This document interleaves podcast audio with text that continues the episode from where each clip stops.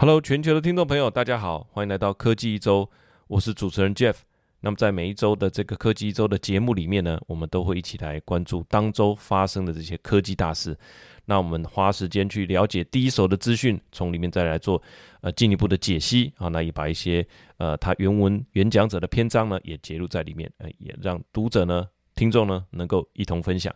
那现在是进展到二零二三年的年底哈，关于二零二四年的这个预测可以说是满天飞哈。其实我也不是不喜欢这种预测了，只是我从很久很久以前就觉得，其实事情都是有延续性的，并不是说我们现在来预测二零二四，好像说是一个巨大转变啊。那很多的猜测，我觉得不是这样。它还是跟二零二三年的重要事件的延伸跟变化有关系，不是说因为过了一个年人就变了，或事情就产生一个巨大的变化。我觉得一切都是有延续性的，可能是方向啦，哈，那它的程度加剧或者是逆转是有可能，但是它不是凭空产生的，哈，这就是我的一个体会。那站在二零二三年年底，大家都哦，我们这个频道追踪跟分析的这个科技产业一整年来写了五十篇的这个科技分析跟经济分析的文章。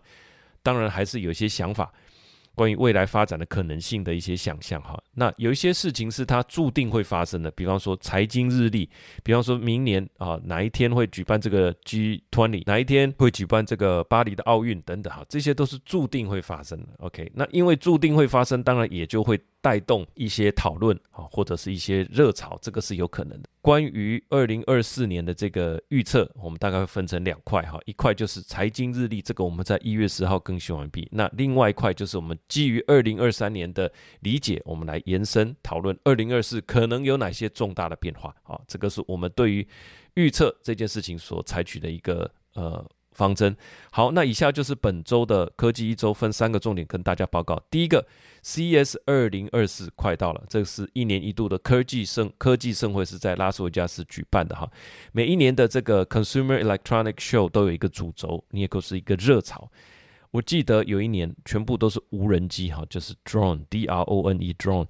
时间快转到今天，这个无人机的应用在商用层面好像还好而已哈。我们知道亚马逊有说过，他要用无人机去载送他的货物，可是到今天好像主要还是透过货车跟这个司机去送而已。农用的部分有一些去做呃无人机的这个农药喷洒，或者是说在高空侦测嗯森林大火啊，或者是去做农地的测量等等，这个还是要用空拍机哈，那个是很实际的。那呃结果是军用方面，这个无人机变成是不可或缺的一个重要的武器。那另外又有一年，整个展场都是在讲 VR 哈，那个是差不多二零一五，Oculus 正在流行哈，O C U L U S 那个时候真的是满坑满谷，整个会场都是类似的东西，有大台的，有小台的，有有呃有什么好几轴的哈都有。那后来 Oculus 就卖给了这个 Meta 哈，就是脸书。那 Meta 最近也针对这个 VR 部门也去裁员了哈。时间又过了八年了，刚刚是说二零一五年，现在又二零二三年年底了。那现在 HTC 还有一个 VR 的部门哈。那原来 Oculus 的这一个创办人也真的跑去做军火相关的生意了。那二零二三年大概就是 AI 开始火红的一年。那这个时候在二零二三年火红的时候。CES 的日期已经过了，但是都是在一月初。那二零二四会是什么呢？啊，有可能是 AI 的应用，对不对？我们很期待。那 CES 比较像是一个实体的论坛，它是一个让你瞥见未来的机会，但不保证什么时候这个未来会实现。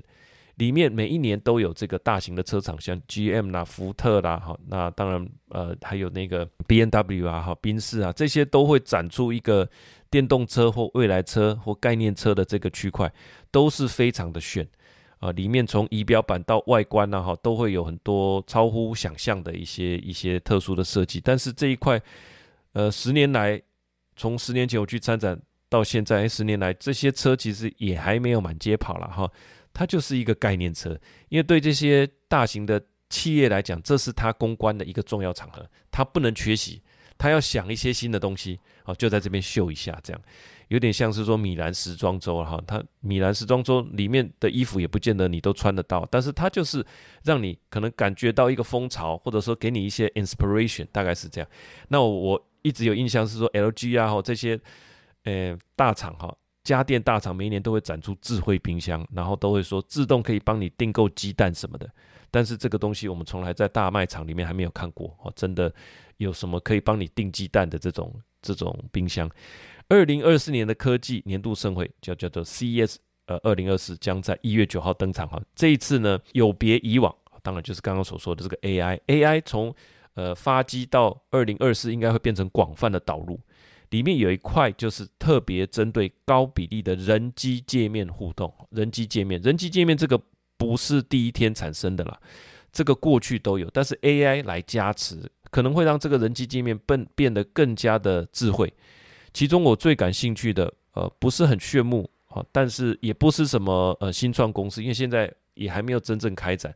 但是展前记者会里面，我就注意到一个重要的方向，就是联合国要利用科技来确保人类基本食衣住行权益得以确保的这件事情，我觉得是有特色的。那这是第二年，二零二四是第二年，联合国的这一个计划在 CS 这边有一个特别的展区哈。为什么我说这个是有机会的？是因为说联合国它，呃，你可以说它联合国安理会可能效能没有那么彰显，对不对？联合国它是一个实际存在的组织，它是从二战之后大家有共识之下所执行的。很多呃吃不饱穿不暖、流离失所的难民，还是靠联合国的接济哦，所以它是事实上是真的有在做事情的。你包括说疫苗啊，虽然说这个谭德赛被大家饱受批评，但是他们还是有在。做事情的哈，所以这还是一个跨国界的一个组织，尤其联合国本身是有预算的，他可能可以采买啊，或者说他透过联合国的一些据点去做投放，那可能会让这些新的科技有一个很实际的应用的一个场景。那从二零二三年开始，CES 大会的主题之一就是这个 HS 四 A，叫做 Human Security for All。好，那这个 For 它就是改它取谐音变成 For，变成这个。四好，所以是 H S 四 A，它指的就是说，呃，人类的一个安全，呃，并不是只有给少数人，而是给所有人。它的 Human Security 其实就有点像 Human Rights 的那个概念，就是人权的意思。期待透过科技跟创新，能够确保人权，能够确保人类的权益，也对社会永续议题哈，这个所有的这个。诶，国高中的在讲呃阅读素养，已经会提到的这个 SDGs 哈，叫做 Sustainable Development Goals，就是联合国所定出来的社会永续议题啊，这个好像有二十几项，那个是一个目标，所以它叫做 Goals。那怎么做到？诶，科技就可以帮助你做到好，所以这个是它实体的内涵，就是 HS 四 A，希望对那些目标提到正面的注意，里面的主题。二零二三年有七项，那二零二四年又增加了一项，分别是哪一些呢？食品安全，哎，你可以想象，我怎么知道这水干不干净？有没有一个超小型的滤水器？超级小型，像比方说像笔这样子的滤水器，有没有可能？对不对？那里面需要用到哪些侦测器？哪些感测器呢？啊，医疗保健，那你要侦测血糖、血脂啊，你不能只是做高价的东西，你要做到连非洲连呃那些难民都用得起的科技，那是不是一个挑战？经济的安全、环境的保护、好人身安全跟自由、社区的安全与政治自由，这个是二零二三年的。那在二零二四年又新增了一个叫做 Access to Technology，其实，诶，就是说你要确保大家有权利能够享受到科技哈。这边所谓的 Safe and Secure，就是在动荡的世界里面，呃，人权的一个基本保护，就包含了这八个面向。用这八个面向的行动来达成我们 SDGs 的目标。好，那我把这个图表列在这边，呃，就可以看到其实是涵盖很多面向的了哈。那里面这个词我特别有感觉的就是像 access，access 这个词当然就是让协助他们取得。过去他们没有办法取得的原因有很多了哈。一个当然就是说科技本身的进展还是有限嘛。那现在因为 AI 来的的关系哈，可以让很多的设备可能诶更加的智慧化。可能可以用更低的成本来达成啊，加个一颗 NPU，我们上次讲的那个 NPU，对不对？它可以去做很多很适合呃这种类比输入的东西的运算，那可以让这个服务变得更好。这边有个重点，就是说我们要服务的，在现阶段已经不单单是那些对电脑很熟悉的人哈，比方说我们，我们知道用怎么用键盘，我们怎么知道用怎么用滑鼠，甚至厉害一点的工程师知道怎么下指令，怎么写程式。但是我们现在讲的是那些流离失所啊，三餐可能只吃一餐，然后没有热水，然后他喝的饮水都不知道干不干净的人，你怎么可能要求他去还学习电脑的指令？是科技要来符合他，所以科技的感测器、触控器。一些微机电哈，甚至是通讯晶片，我要把这个资料回传再传回来，都会变成更加的必要。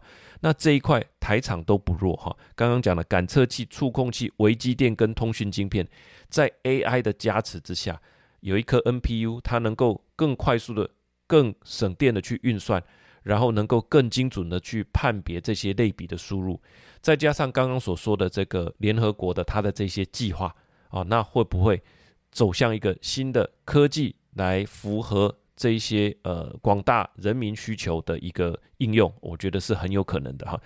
所以对科技的领域就不单单是在讲说啊，戏股的那一群人，或者是说苹果的这一群人哈，花得起两万块到十万块去买一台笔电的，以后就不是在讲这个了，可能是花几十块美金就要能够达到。一定效果的，在 AI 的加持之下，在台厂的这些感测器、感测 IC 的加持之下，我认为是有可能的。那尤其我们上次所提到的 AI，现在是有多模的能力。好，除了 NPU 这件事情是半导体的功力之外，多模式复习一下，它可以辨认你的人脸影像，辨认你的声音，辨认你的口音，辨认你的动作，所以它能够让互动变得更加的自然。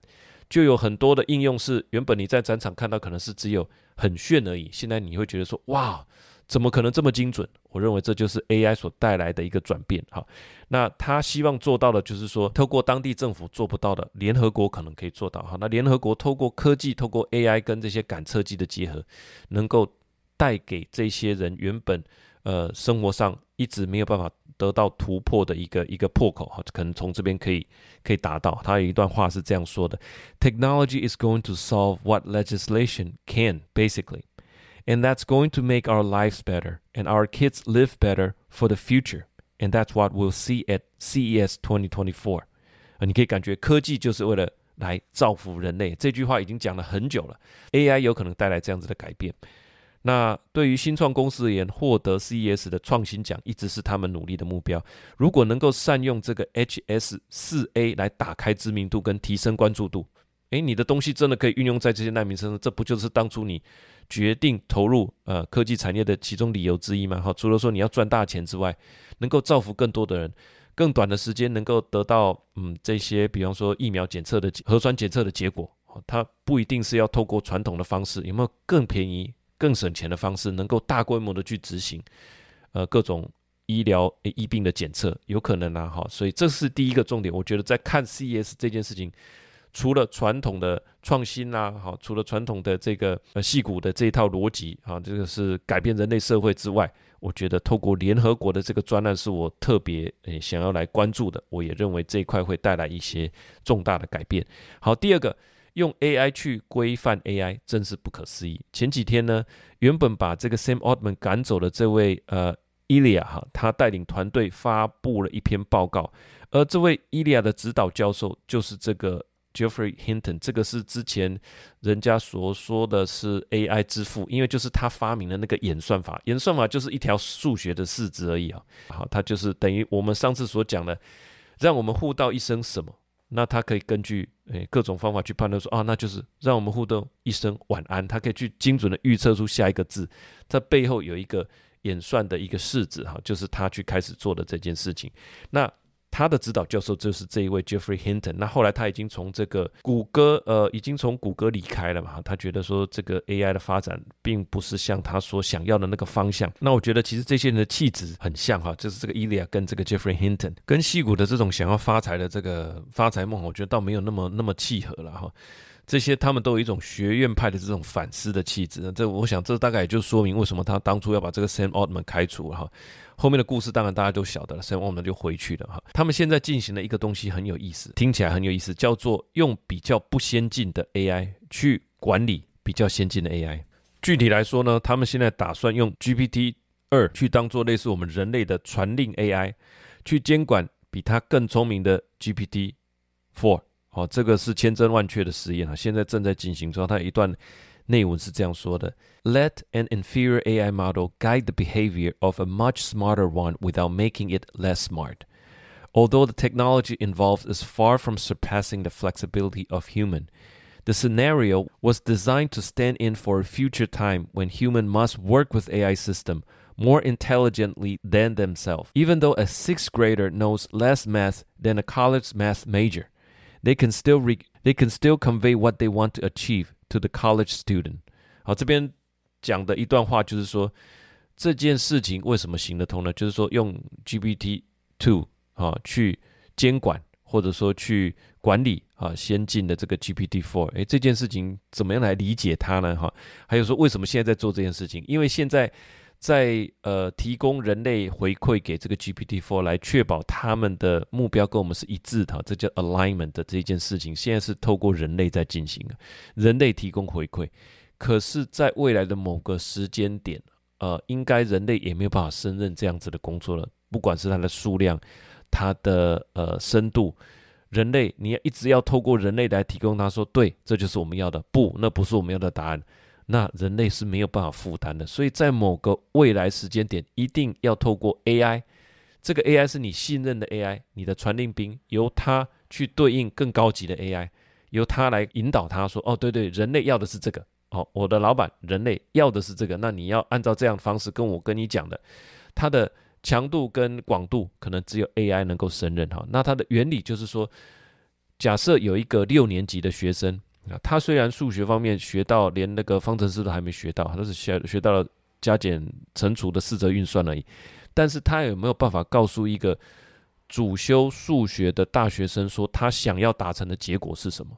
有可能吗？大学生很聪明，但是究竟这个小学生他想要的是什么？他还是可以清楚的表达，表达之后让这个大学生去算嘛？你用高等微积分什么？你去算，算出来的结果。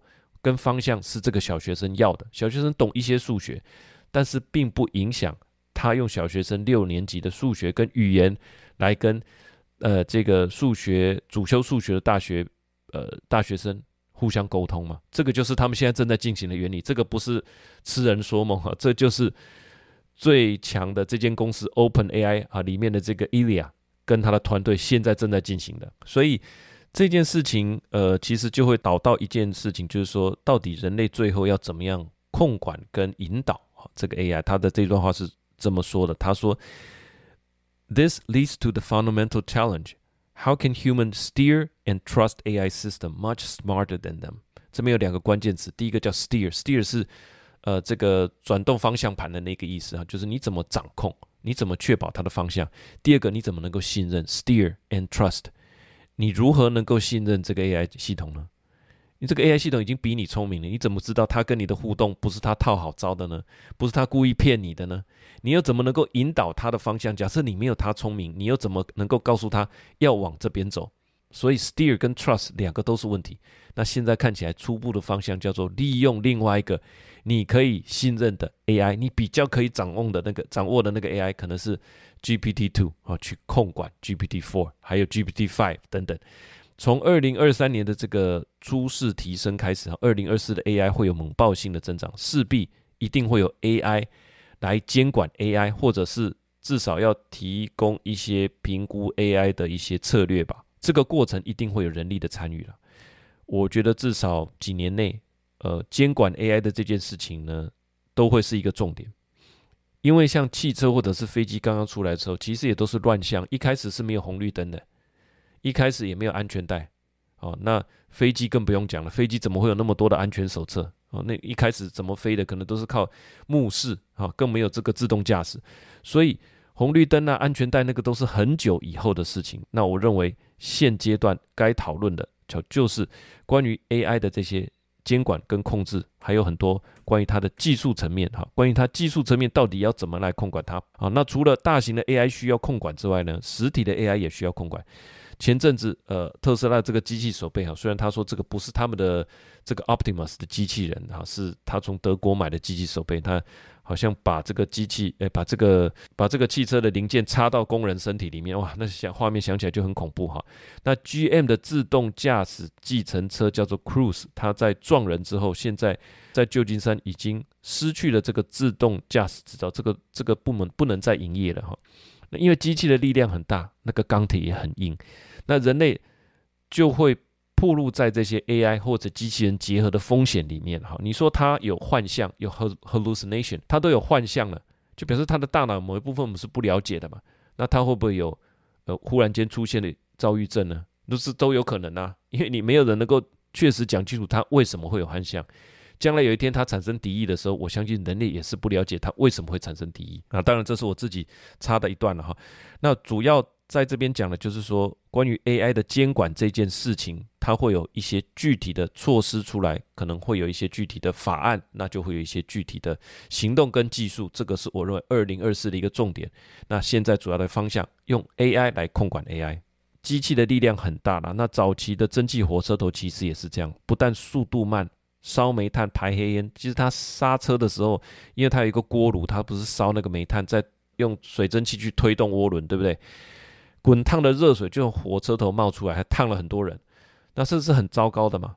那但是因为呃后面的这个工业革命的潜力无穷，对不对？当然就会有更稳固的技术。发展出来，所以我觉得二零二四以后的这个 AI 的监管跟技术发展会是一个关键点。我觉得会有一些工作跑出来，比方说 AI 的 architecture、AI system analyst、AI developer、AI 的 QA、AI 的 coordinator、AI 的 manager 哈，这些关于 AI 的架构师啦、品管师啦、管理师，我认为会变成很热门的工作。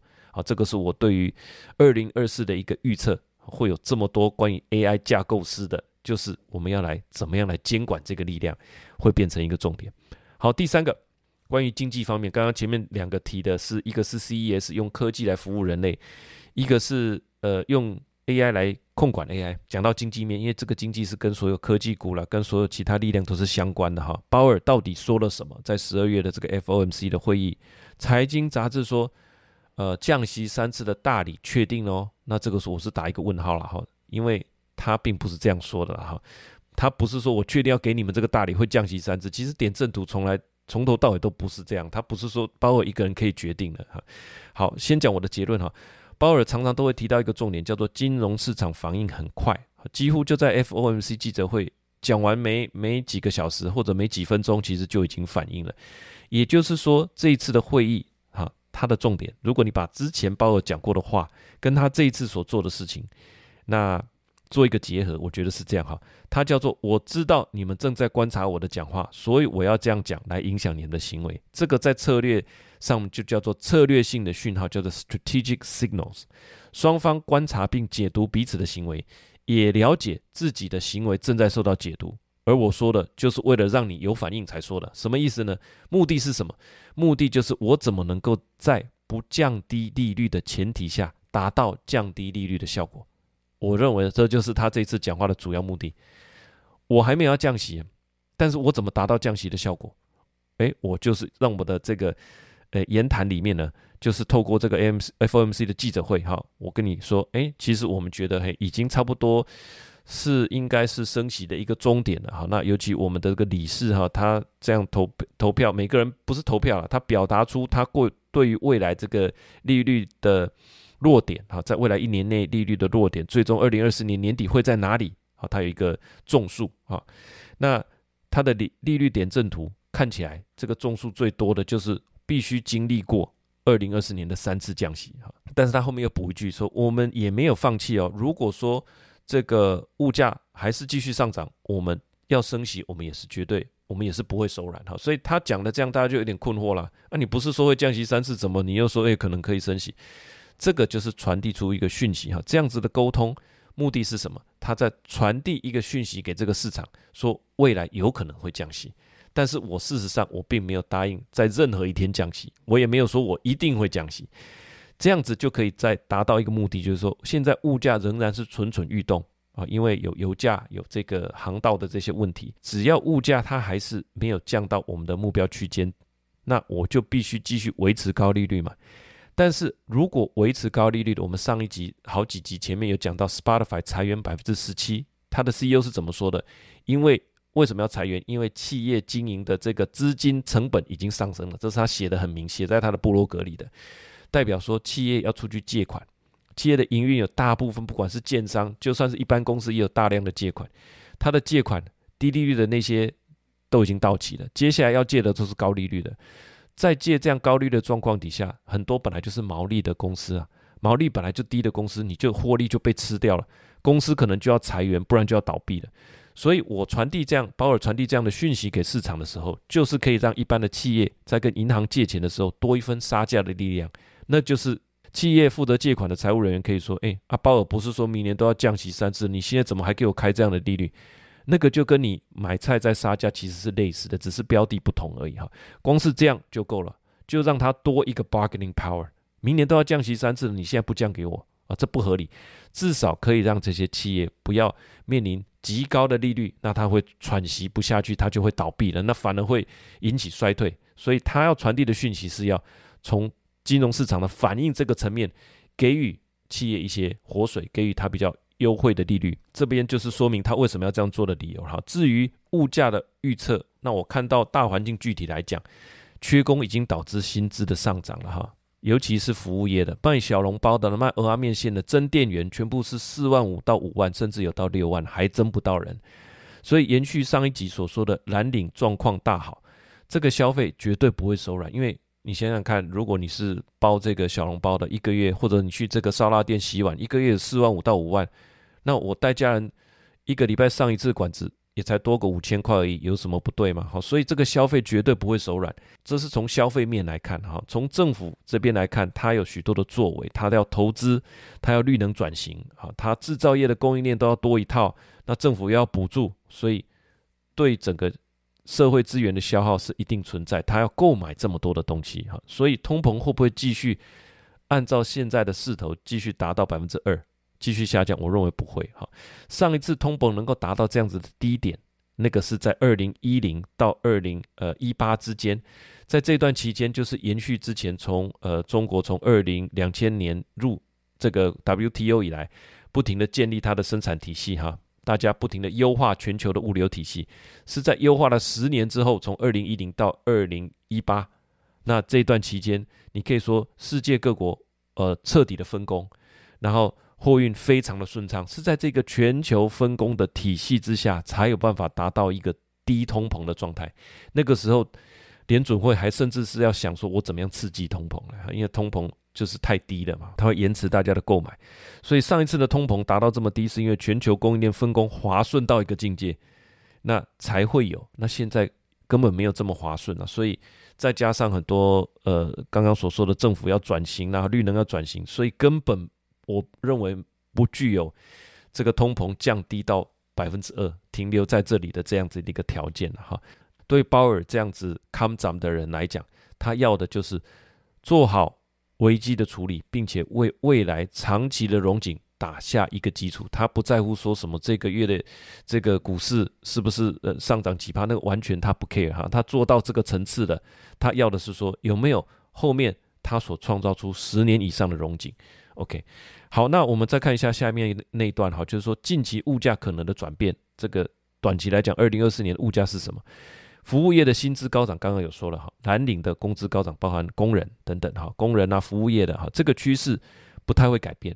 那凯恩斯曾经说过，薪资有一个僵固性，当大家习惯说去烧腊店洗碗的工作底薪四四万五到五万，那这个东西就很难下来了。这个慢慢会改变大家的认知。诶，蓝领或者说你去跑这个 Uber Eat 啊，跑 Uber，那一个月诶可以有五六万、七八万，这个就变成大家的一个基础认知了。所以这个薪资不会瞬间降下来。然后呢，因为 AI 所带来的这个科技的转变，很多科技产品变得更亲民、更加的呃 powerful。那你会不会想要买？有可能。所以大家又开始买 AI PC 的时候，这个设备的采购潮又回来了。物品的价格止跌回升，服务业的通膨又下不去，这样子的话，通膨怎么可能一路朝向这个两趴这样一路走呢？所以最后的一里路其实是最困难的，它要花几年才会达到百分之二，没有人说得准。所以我的预测是说，二零二四年的这个通膨会不会继续朝两趴这样子啊这样子前进？我觉得不会啊，没有那样子的空间。那鲍尔在这次的 F FOMC 的讲话里面也有一段话解释了他们的认知。那我觉得，诶，这个很有价值，因为在过去七个会议里面他都没有谈到这个哈。他说他目前为止就是利用高利率来压制总体需求，这个我们知道哈，让因为疫情而造成的供应链的这个断裂哈能够恢复啊，因为供需能够平衡。那并且呢，也让服务业的参与率，这个你可以说这是人力的供应链嘛，能够恢复。那现在呢，这个 supply side 的这个供应链已经恢复的差不多了啊。当然，劳动参与率这个还有进步的空间。可是原则上，用利率来压低总需求，然后让总供给可以跟上来的这一招，目前是管用的。所以，他从二零二二年的三月开始到二零二三年这一整年，其实他们心中所抱持的想法就是这样，就是因为在极短期的时间里面，供给面基本上是没有动的，人力供给上不来啊，因为大家。疫情的关系，所以想要去完成他的 bucket list，想要去北极看极光，所以不想工作了。然后呃，工厂锻炼啊，哈，塞港那些，其实都没有瞬间回来的理由。但是呢，他就先把总需求压制，然后让这整块的这个供应链慢慢可以跟上来。所以压制总需求，让供应链。让供给可以跟上来这件事情看起来是这一年来有发挥很好的效果，但是接下来可能就比较困难了哈。他是这样说的，这是鲍尔自己的原话。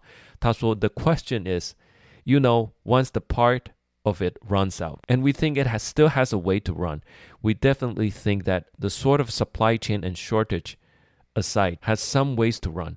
Does labor force participation has much to run? It might. It may be at some point you will run out of supply side help. Then it goes down to demand, and it is hard. That's very possible. 哈，这一段当然比较口语了哈。他的意思是说，有一天，you know, once that part run out，指的就是 supply side 的这个 easing，就是供给面能够降低通膨的这件事情，有一天一定会用尽，这个效用会被用尽。当然，他讲完这句话，他下一句马上说，and we think it still has a way to run。对我，我讲的不是现在，呃，这个我认为，呃，供给面能够帮助通膨降低的这件事呢。 还有好一还有好一段可以发挥，因为他讲话不喜欢讲的太太让你吓到嘛哈。他就是说，呃，某一个时间点应该是会遇到说这个供给面没有办法再帮助通膨下降，但但但这个不是现在哈，这个未来了，现在还有还是可以有功能可以发挥。那未来呢？呃，在某个时间点，这个通膨呢，因为供给面的增加而下降的这件事情，可能就会踢到铁板了。到时候就只能靠呃这个需求面了。You will run out of supply side help, then it goes down to the demand, goes down to the demand, and it is hard. 如果要压制这个呃需求，光靠压制需求单边的来让通膨下降，这件事就比较困难了哈。因为到目前为止是因为有 supply side 跟上来嘛。那如果 supply side 跟上来已经到一个程度了。最后你就只能靠需求下降，而人类的需求是很难下降的。人类就是喜欢买东西来感受到自己存在，好，这个是我加的了哈。我确实是这样认为，所以我认为从现在的这个通膨，我不管说三趴啊，你要直接再降到两趴，我认为这一段路是非常的困难。好，最后我的一点想法了哈，就是关于这个预测，英文有个表达叫做 "It's everybody's guess"，"It's everyone's guess"，就是人人都有资格可以来猜。那确实影响我们的大事呢。都会从意想不到的地方冒出来。二零二零的疫情真的是出乎意料之外，对不对？除了这个罗伊军半夜上这个大陆论坛先看到之外，其他人都是完全是呃这个 surprise。二零二一年电子产品缺货塞港，在疫情之下，没有人想到说大家躲在家里就是买东西啊，买的就是笔电了。二零二二年春季消费买气急动。这个在 Best Buy 工作了二三十年的老手说他从来没有看过，他也没猜到。那更不用谈二月二十四的俄乌战争，年底欧洲的暖冬，原本是预期说，哎，应该是冰封哦，好，然后这个又缺天然气的冬天应该非常的难过，对不对？但是后来没有，好，因为这个暖冬，结果让欧洲的这个天然气储存都还很够，哎，也就也就有对抗俄罗斯的底气了。二零二三年的。中国疫情解封，本来觉得说哇，这个中国的需求一回来不得了了，我们通膨一定会加剧啊。但这个后来也没有发生哈。后来它是经济是疲软的。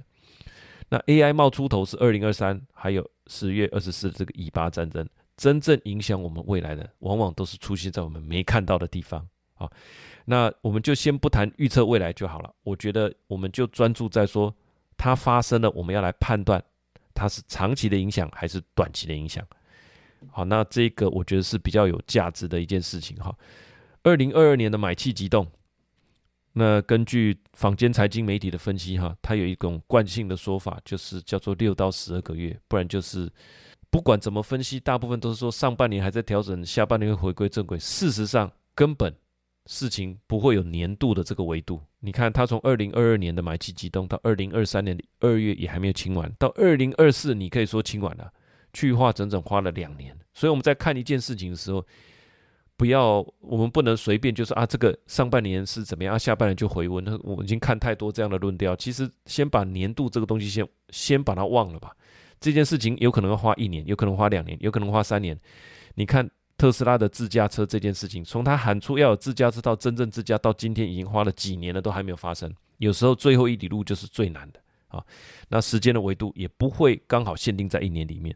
二零二三年的以巴战争一出来，也有人哈，也有一些分析的媒体就说：“哎，这个不影响油价，因为它不在的这个油价的航道上。”我想要说的是，说给我们自己多一点时间去理解啊，巴勒斯坦是这个回教国家里面一个。好像说，亲爱的小兄弟，小兄弟被欺负了，大家同仇敌忾起来。中东半岛有非常多的武装势力，它都可以来威胁航行于红海的油轮跟货轮。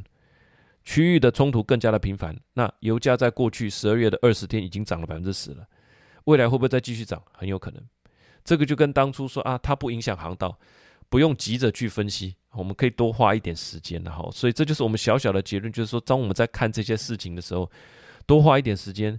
了解里面人物的说法，第一手的来看待他们怎么看好，那呃多参酌各种不同的意见。那在判断事情的长短期的综合影响上面，我觉得我们会做得更加的得心应手。尤其能够走访现场，包含我们 AIPC 的那一集所讲的，你有没有真的到现场去问问销售员，AIPC 到底可以干嘛？不是只是把哎这个国外媒体的啊的讲法。拿过来重新编辑，然后就说啊，A I P C 是这个这个这个，我不这样认为。你走得到的地方，你问得到的，都值得你直接去问，去访问当事人。好，那这我觉得这是我们在这个频道所相信的了。好，那也把这样子的一个理念分享给我们全球的听众朋友以及我们的会员。那在此呢，就是我们本年度的最后一集了哈，在这一集里面谈到了这个呃三个的预测。啊，第一个，第一个是 CES 二零二四，我觉得这个科技符合呃，能够帮助更多的人类，这件事应该会发生。第二个，用 AI 去规范 AI，哈，真是不可思议。第三个，通膨应该不会持续的下降，那在未来的一年里面呢，应该利率还是会维持这个高档了，哈。那最后一里路特别的难走。好，以上就是我们今年的最后一集，也祝福大家，呃，希望感谢各位一年来的收听，也祝你二零二四平安顺心。一切大发，我们明年见，拜拜。